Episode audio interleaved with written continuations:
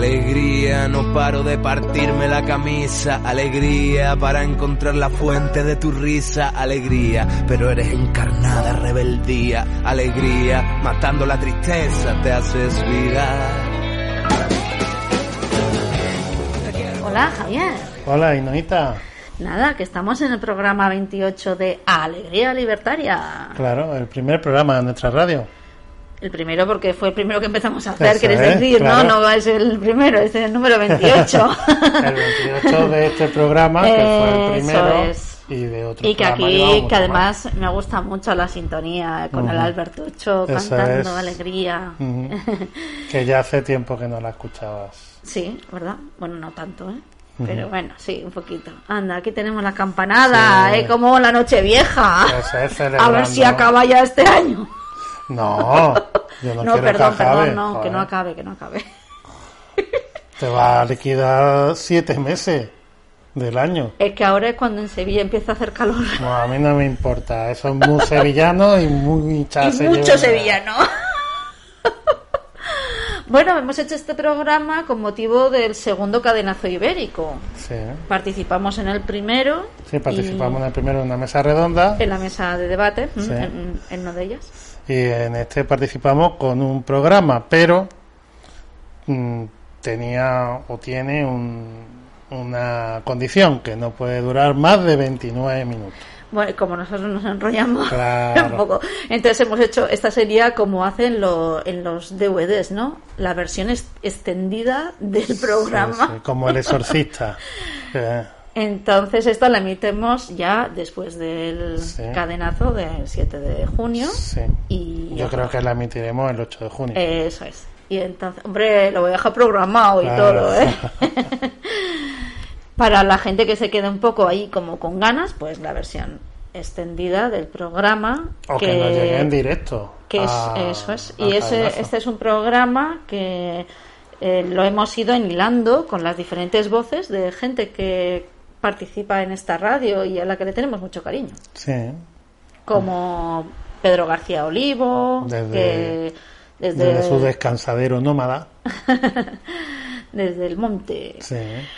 Eh, Naya Delgado. Naya Delgado desde Donosti San Sebastián Sinaí Rivera. desde Ciudad de México Y Virginia Noelí. Barré, Noelí que viene Barré. de Argentina y nuestras Y voces nosotros que somos los más pesados. los de siempre Claro. entonces eh, yo creo que podemos empezar ya a dar paso al programa os ponemos un poco como que es lo que habíamos pensado Sí, el programa ya sabéis que dura más de 29 minutos. o sea que. el cadenazo es sobre el apoyo mutuo en la nueva normalidad o la nueva anormalidad y nosotras hemos querido contribuir con este programa sobre autogestión y formas de ayuda mutua Autogestión de la vida cotidiana, efectivamente. Eso es.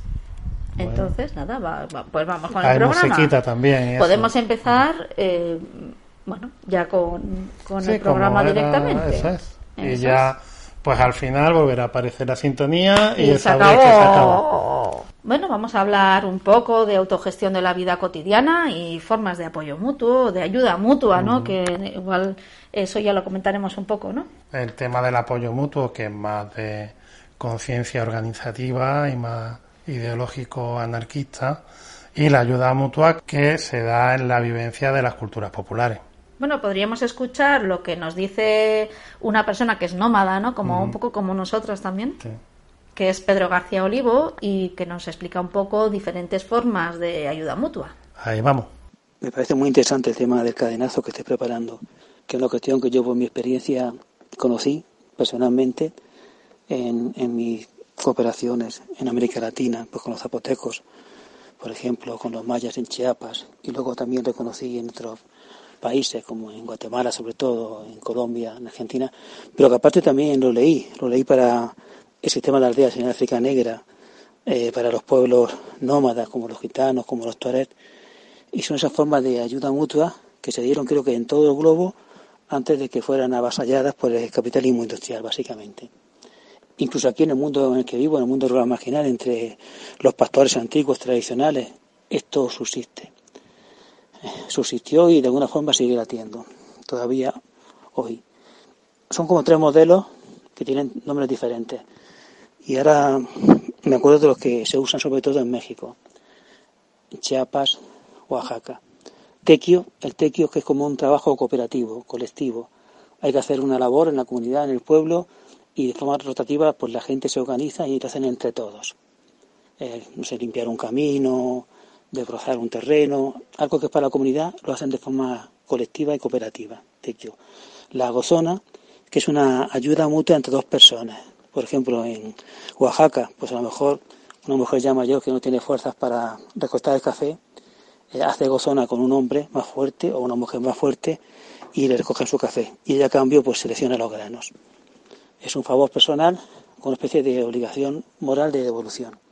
Pero lo más hermoso que tiene nombres diversos es la guelaguetza, también llamada cariños en algunas partes. Es como una observación comunitaria constante a las necesidades del compañero, del hermano, del vecino.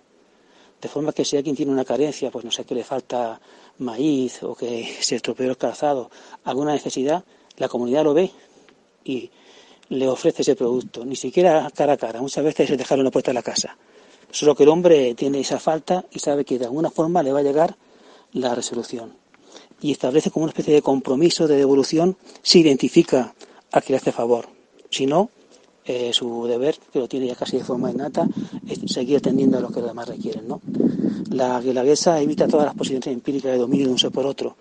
Eh, evita el comercio, el usar el dinero, el contrato, y hace posible que un grupo humano, que ahí en Jurquira donde estuve eran más de mil personas, satisfaga sus necesidades de esta manera, mediante una autoobservación constante, una observación comunitaria constante y una ayuda mutua indefinida e informal. Muy, muy hermoso. Bueno, qué bonito, ¿no? Eso que nos cuenta Pedro. Sí, en realidad, fíjate, en un momento que se le ocurrió, lo dijo así del tirón, y ha sido capaz de diferenciar las formas de ayuda mutua, ¿no? Y cómo eso está imbricado en las culturas populares, comunitarias, ¿no? Claro, por una parte está la idea del tequio, que en Euskal Herria es la idea del auzolán, ¿no? el trabajo comunal, que hay en otros lugares también, que es, por una parte, porque como nadie atiende el, a los pueblos que son pequeños o que no están tan el Estado no está tan dentro pues lo tiene que hacer la gente y ya está. Si nadie te va a arreglar la calle pues la tienes que arreglar tú. Y lo que pasa es que eso en algunos lugares ha llevado a una organización en la que tú puedes pagar y así ya no tienes que hacer el trabajo comunal y eso. Entonces es diferente, no se trata solamente del hecho de hacerlo, sino de lo que significa y cómo está imbricado ese trabajo comunal en la vida cotidiana de la gente. ¿no? Sí, bueno, pasa también en ciudades como Vitoria, ¿no? Claro, las vecindades vitorianas, el casco viejo de Vitoria, también es un poco esa forma de trabajo popular en el que no hay una organización fija, sino que van atendiendo a las diferentes necesidades o van entendiéndose que se tienen que ir ayudando o que se quieren ayudar en esa convivencialidad, porque parece a veces que esto del trabajo comunal es del campo y no tiene por qué ser así. En este caso, en la ciudad de Vitoria, Gasteiz, eh, se hace eso eh, por movimientos vecinales de ocupación, de trabajo de los, por ejemplo, en entornos comunes de un parque o que de repente dice, pues esto hay que arreglarlo, salen, se enfrentan al ayuntamiento y hacen lo que tienen que hacer para que el lugar donde vivan pues sea un lugar agradable. Sí, que a lo mejor viene de esa tradición comunera, ¿no? Que también luchaba contra contra los nobles y los poderes de la ciudad, etcétera, ¿no? Y bueno, eh, estas formas que son de, de, la propia gente, ¿no? De, la, de, de, que te sale, ¿no? Como dice también en la tercera forma que explica Pedro, ¿no? Que es la de los cariños, ¿no? Eh, pues en realidad. Fíjate qué bonito. Nada más que te voy a decir una cosa. Sí, sí, sí, no, hay problema. Eh, se habla mucho de los cuidados y a veces, debatiendo el tema de los cuidados, eh, sale lo vertical. Mientras que los cariños no hay posibilidad de verticalidad.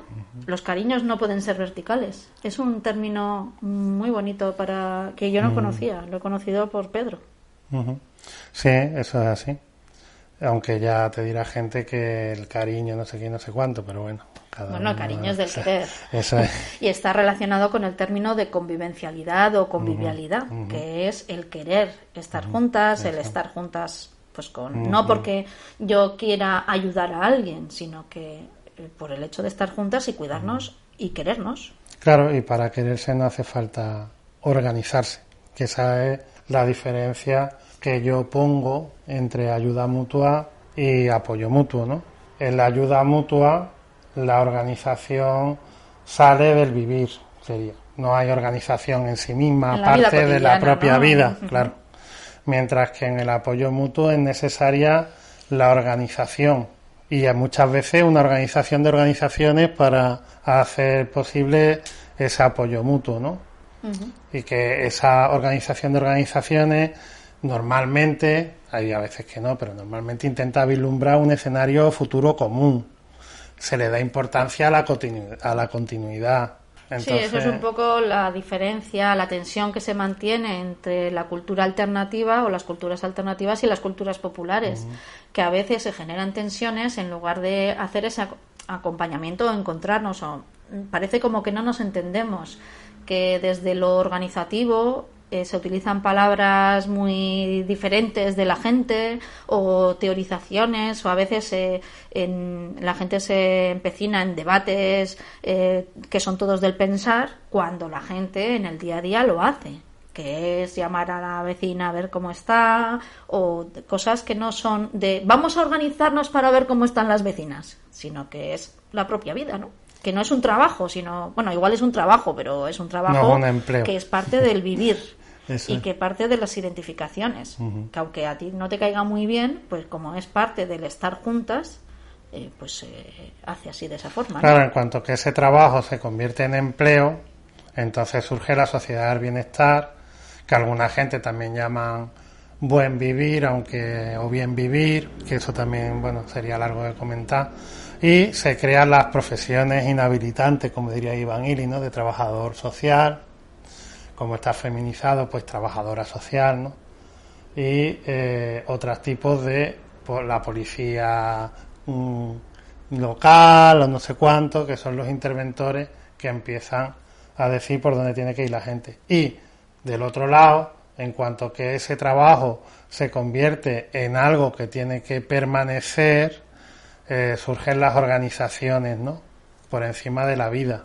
Entonces, Ahí es lo interesante de ese debate. Los que creen en el Estado, pues quieren llevar las cosas hacia, hacia un sitio. Los que creen en la organización, quieren llevarla hacia otro. Y la vida nos lleva hacia miles de caminos. No hay uno. Eh, bueno, eso es porque ti no te gusta mucho lo de las redes, ¿no?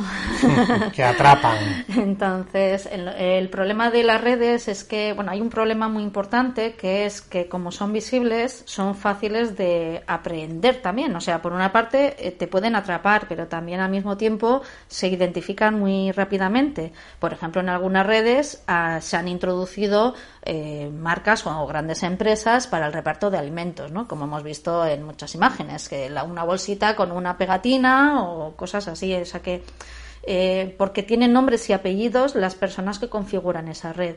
Estas otras maneras de las culturas populares no son identificables, no las comprende ni el mercado ni el Estado, son eh, muy difusas y entonces es muy mm. difícil de saber, pues como eh, saber que cuando vas a, a, la pescadería del barrio y que esa persona sabe quién eres tú y cómo vives y no, no hace falta decir y te mete, tú vas a pedir tres sardinas y dice, ah, que esto te lo doy también porque total yo no lo quiero. Y son formas en las que nos vamos ayudando según cómo estemos y eso requiere conocer, eh, saber cómo está la gente, cómo se siente, qué problemas tiene. O... Me gusta más en ese sentido la metáfora que utiliza Ángel Calle de cultivos sociales, que curiosamente, no sé si tú lo sabes, creo que sí, que nos estamos comiendo dos quesos de Ángel Calle hechos por él, ¿eh? que mm, huyó de la universidad y eh, él se ha dedicado a justamente a cultivar y creo que cuando él dijo lo de cultivos sociales estaba en la universidad y ahora que está cultivando y con las cabras y todo eso, espero que haya entendido aquello que él dijo. Eh, bueno, pues por terminar un poquito esta idea que vamos para, para pasar a otra idea, ¿no?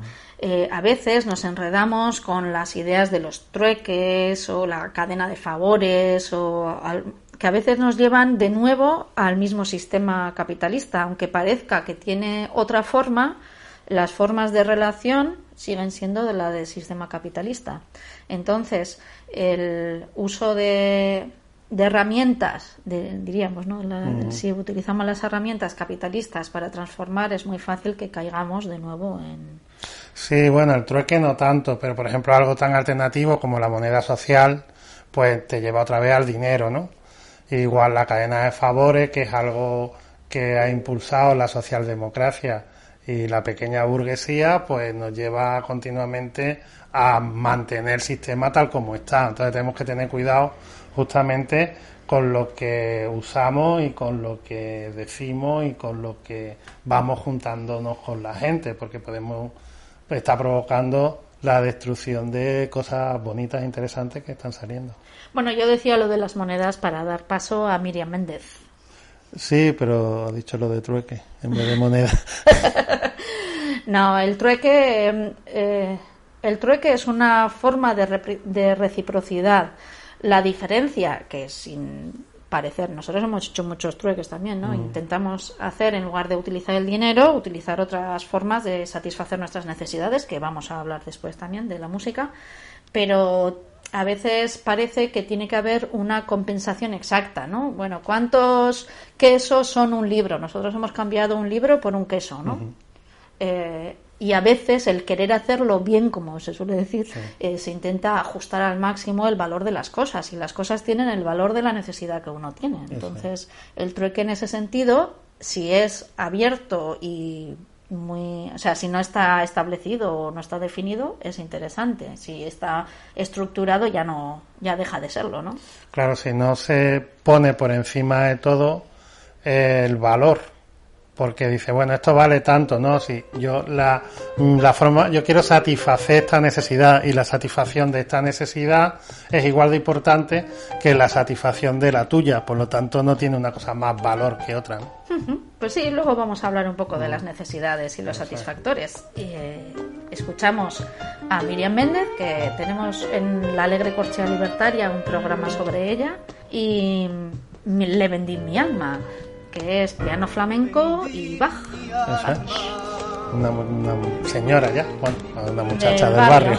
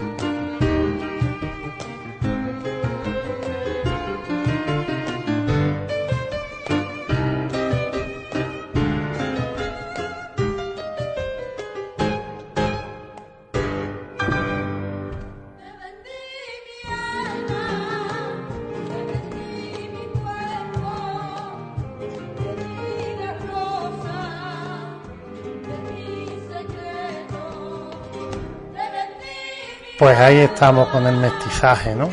Te voy a decir unas palabras a ver qué, me dice. Subsistencia, protección, afecto, entendimiento, creación, libertad, identificaciones, ocio, participación. Está, veníamos antes hablando de las necesidades y los satisfactores y mucha gente conoce la pirámide famosa de Maslow, que es un psicólogo Oh. estadounidense que en realidad hizo lo de la pirámide de las necesidades pensando en la publicidad y la psicología de la publicidad y del marketing. Y nosotros preferimos utilizar el concepto de Manfred Manif de las necesidades y los satisfactores.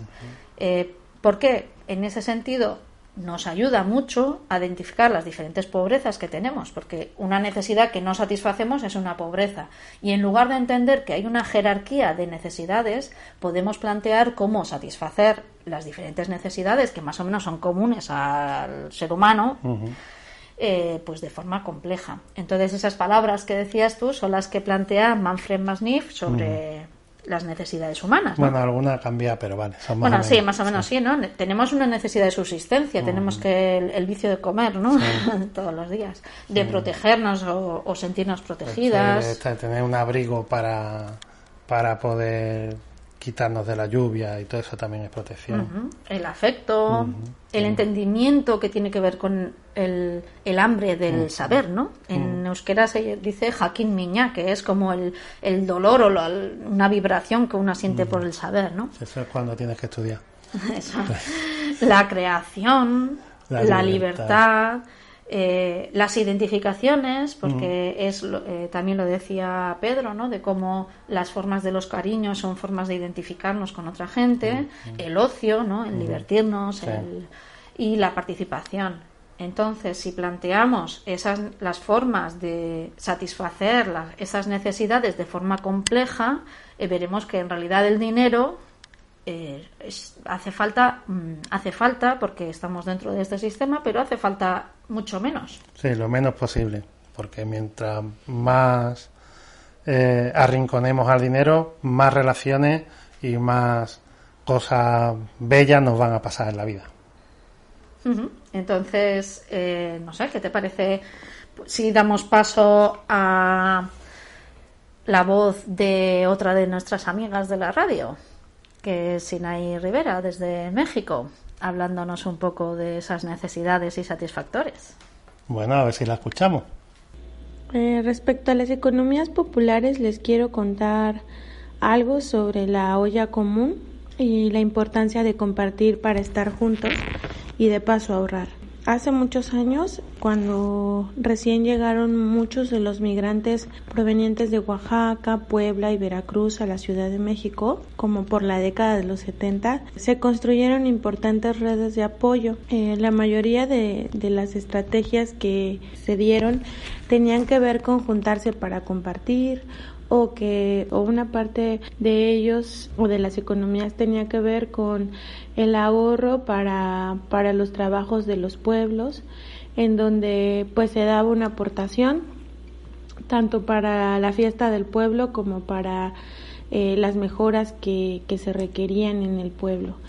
Eh, esta colectividad implicaba pues que a- hubiera un entrelazamiento aún en esta ciudad monstruosa de sus tejidos comunitarios y su principal fortalecimiento de estas redes no estaba en la ganancia individual, sino en la construcción colectiva y la satisfacción de necesidades de los colectivos y de los pequeños colectivos que se iban creando en las colonias. Yo recuerdo que nos contaban nuestros abuelos que se juntaban cuando eran niños y que la comida era colectiva y que era así como, como enfrentaban las crisis, pero sobre todo como compartían mucho de esto colectivo. Y esa es una de las formas que aún en estas condiciones podríamos seguir recuperando. Pues fíjate que sin haber participado en la revista Cuchara y Paso Atrás, nos cuenta un poco la concepción que tuvimos cuando lo planteamos allá en el año 98, no 96, 96. que ahora que estamos eh, con esas las colas del hambre que le llaman, ¿no? Que a cada cual se le da su bolsita para que se lo lleve a su casa y tiene que hacer esa cola y entonces lo único que puede hacer es recibir eh, la ayuda caritativa de las de la iglesia, ¿no? O de las organizaciones vecinales. Este otro concepto de olla colectiva eh, significa que cada cual aporta lo que tiene, ¿no? Como la sopa de pedra. portuguesa. Lo que pasa es que cuchara y paso atrás es más, porque no es solamente hacer la comida colectivamente, sino comer colectivamente, cada uno con su cuchara y dando un paso atrás para que pueda entrar otra persona, ¿no? Es como un baile, una construcción colectiva en la que cada uno se responsabiliza de que la otra persona también pueda comer, ¿no? Es todo el proceso, ¿no? Del, de la alimentación, del afecto, de la participación. Es decir, en lugar de pensar que tengo hambre y necesito comer, y eso va por un canal, luego por otro canal va el afecto, por otro canal va eh, la participación, el hecho de comer de esa manera, de hacer una olla colectiva, de pensar en cómo vamos a comer juntas, de organizarnos, eh, satisface de forma compleja diferentes necesidades en el hecho de comer. Y cada cual aporta desde lo que tiene, ¿no? Por eso la idea de la sopa de piedra, de que uno, pues, si solo tiene una piedra, pues aporta solo una piedra, pero que esa piedra es parte de la sopa que nos vamos a comer. Entonces eso es una forma diferente, ¿no?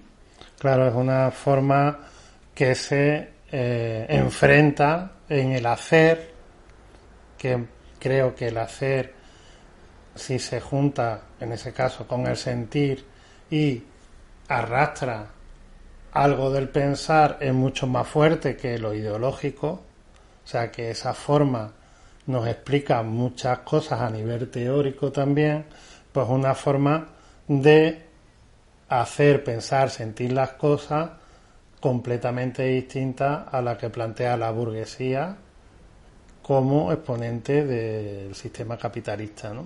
Claro, porque el sistema capitalista lo que nos ha hecho o lo que nos obliga es a separar cada una de estas cosas. Entonces, el empleo es una de las formas que tiene de extraer nuestro, nuestra potencia o nuestras capacidades y nuestras habilidades y nuestros sentires el sistema para generar ese lucro ¿no? tan necesario en el, para la, burguesía y para todo el sistema capitalista.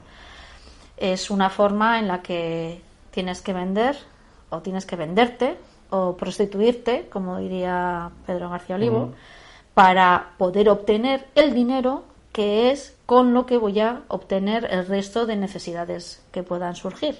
Y por lo tanto eso nos lleva a una situación de vida de explotación.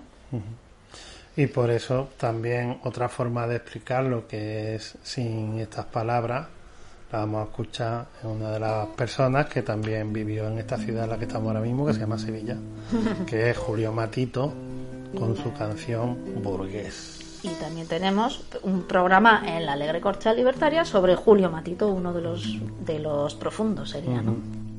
Descendiente de viles mercaderes vives completamente satisfecho,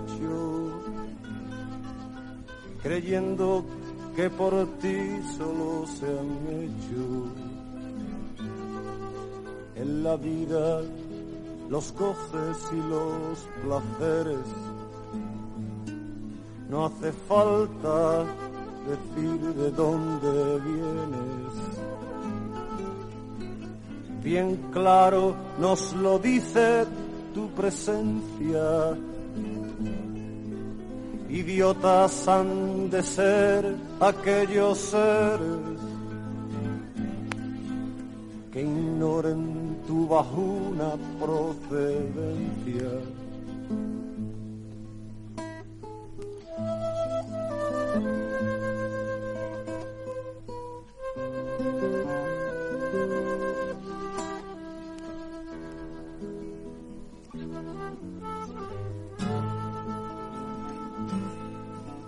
Eres la encarnación del desparpajo,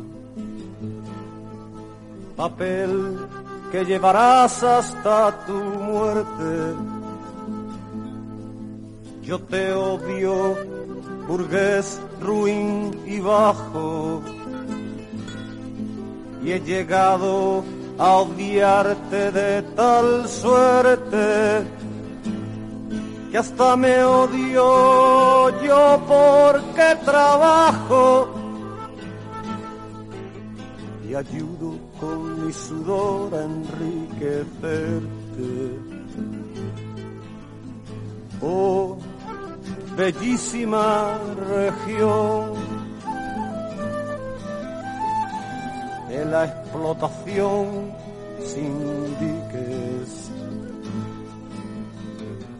Haces virrey al cacique y semidios al ladrón. Hablábamos de la autogestión de la vida cotidiana y contra esa forma de vida, es decir, una forma de colonizar la vida cotidiana, es el futuro. Que le gusta mucho a la burguesía, el futuro. El futuro, prepararte para el futuro. Futuro. Eso nos lo enseñan desde que nos encierran en ese sitio que llaman escuela.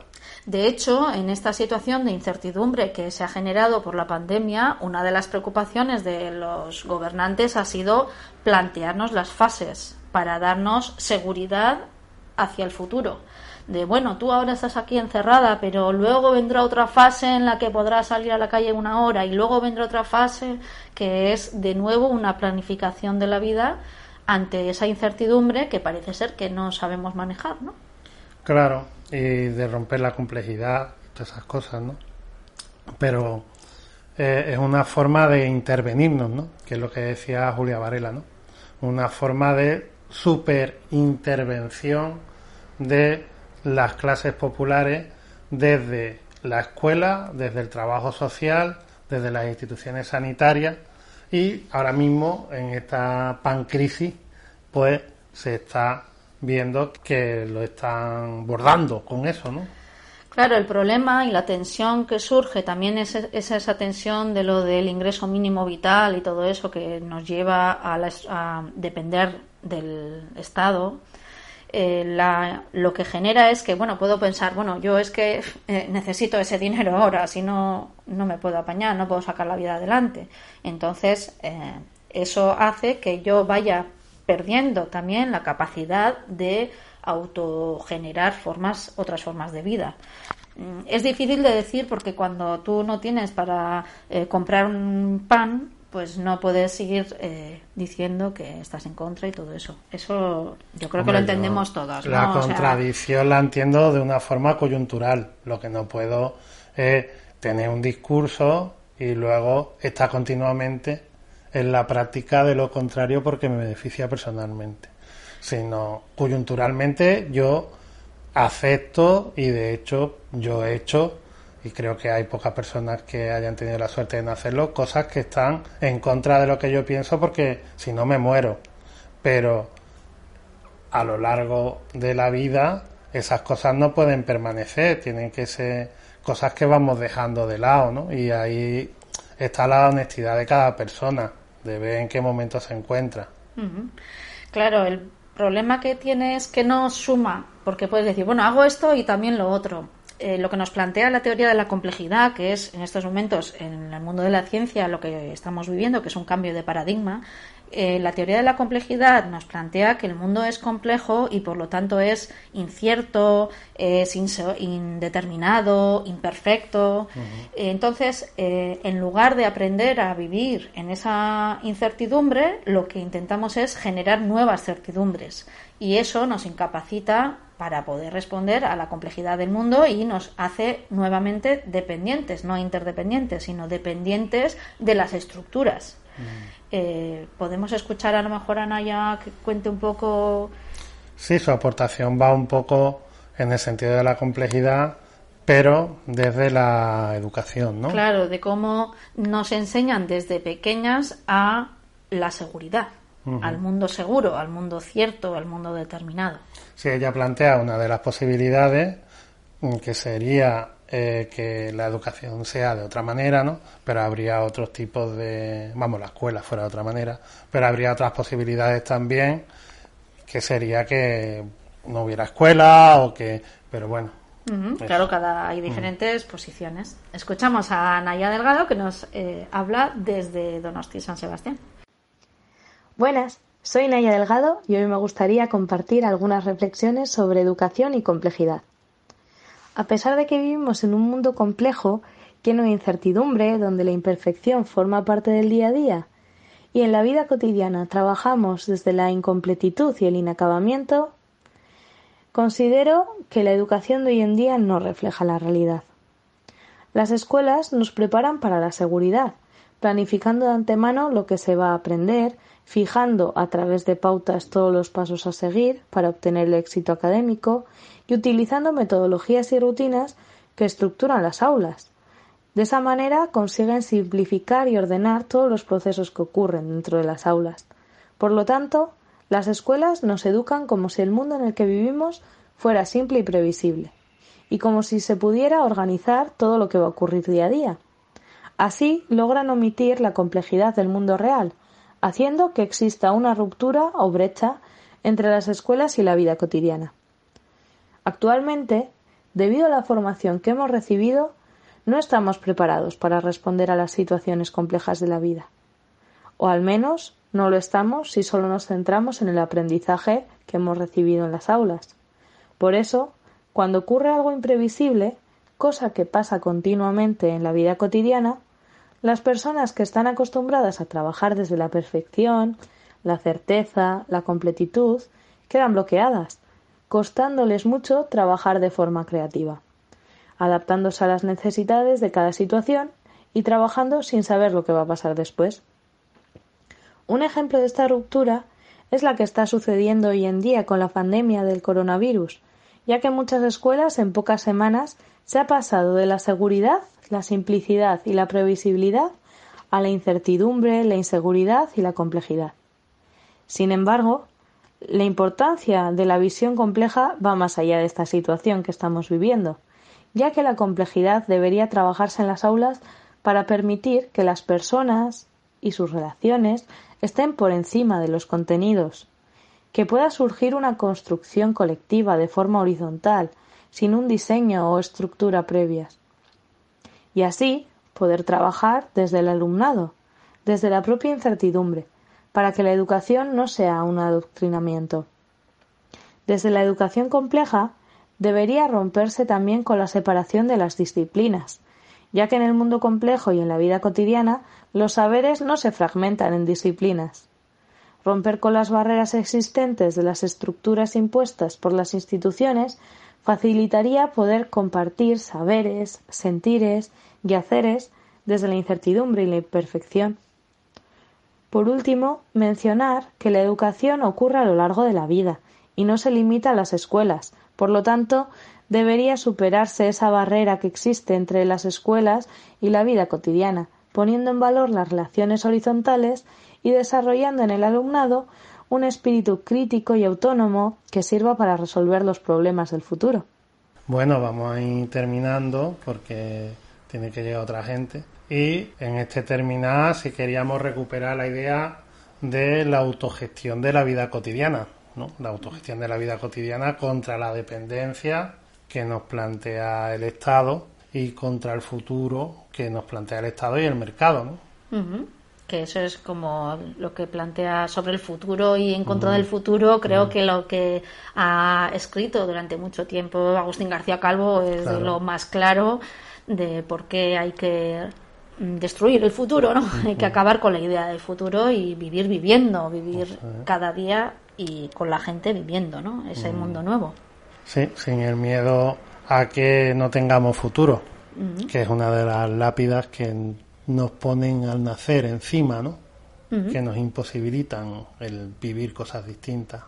Entonces podemos escuchar a Virginia, que también es eh, una de las amigas de la radio, que nos va a contar desde Argentina su aportación, que, que, es un resumen, sí, un resumen que ha hecho muy bonito de todas estas ideas, que no solo las que hemos ido contando, sino un montón de ideas que van por ahí, vamos barruntando y vamos trabajando en las diferentes experiencias. Pero un resumen sin saber qué iba a pasar en el programa. Sí, sí, sí, la verdad que Virginia se ha acertado de pleno. Una estrofa de un poema que leí hace no mucho tiempo del poeta argentino Roberto Juarros decía, La ternura disuelve esa línea ilusoria que divide las aguas de la separación y del encuentro. ¿Cómo serán estas cosas de la vida que lees algo y lo conectás para conversar y versar con otras personas sobre el modo en que habitamos e interactuamos con el mundo, también con los demás en los tiempos y espacios cotidianos, cómo nos enraizamos a los lugares que nos coligan afectivamente y cómo propiciamos los encuentros para la construcción colectiva desde la horizontalidad creativa. Trataré de ser muy breve. Es darnos tiempo. Tiempo para conocernos, para cuidarnos, para entrelazarnos con ternura, esa ternura que disuelve la línea que quizás nos habla el poema, esa línea tan propia de un orden que como tal necesita de un modo de relación que carcoma el tejido vincular, que dictamina qué amar, qué desear y hasta qué odiar. La sutileza, ¿no? De este orden expansivo que reduce la diversidad de saberes, quereres y haceres, que gusta de la homogeneidad, siempre emparejado, siempre necesitando la simplicidad para capturar. Que sea entonces bienvenido el mestizaje, bienvenida la pluralidad constructiva que invita a tejer los hilos creativos en nuestras vidas, porque somos cuerpos en relación, intersomos, como cuerpo entre cuerpos, vida dentro de la vida, como se dice desde el saber ambiental latinoamericano, un habitar y un morar creando satisfactores de vida desde la sensibilidad porosa de nuestro cuerpo relacional. A flor de piel, como leí en un artículo acogedor de un libro llamado Sin Poder. Ternura, sí.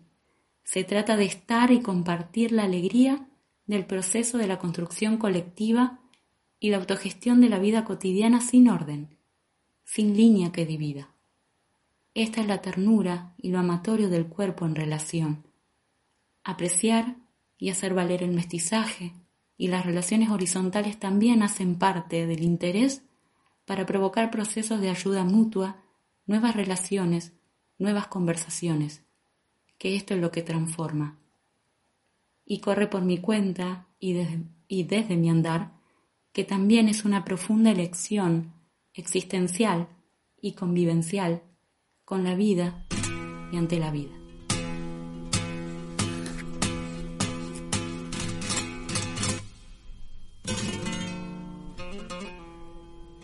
Bueno, parece que nuestro tiempo ya termina, ¿no? Sí, tenemos que ir dando paso al café de Silverio. Mm, y vamos a ir dándole paso con una canción de otro grupo del que tenemos programa en la Alegre Corchea Libertaria, que se llama Gente del Pueblo. Sí, de Lebrija, de la provincia de Sevilla también. Y la vamos a hacer con un tema que se llama Tierra y Libertad, que justamente nos enlaza con el cante hondo para la desescalada en el campo sobre los jornaleros, los emigrados, que es lo que habla un poco Café de Silverio. Eso es, pues otro abrazo eh, para los compas que vienen y nada, que mm, dándole al cadenazo. Eso es, y esperamos encontrarnos pues En la- otra. es, en o el sea, cadenazo o ven- donde sea. o que tenéis la onda, no las ondas, no, sería La onda. la onda, la puerta y todo lo que sea de Radio Alegría Libertaria. Para lo que haga falta. Venga. Muriéndose en la esquina, abosonado, esperando un trabajo que le han negado. Pero el sombrero quiere ser humillado, apretando los dientes, ha revelado.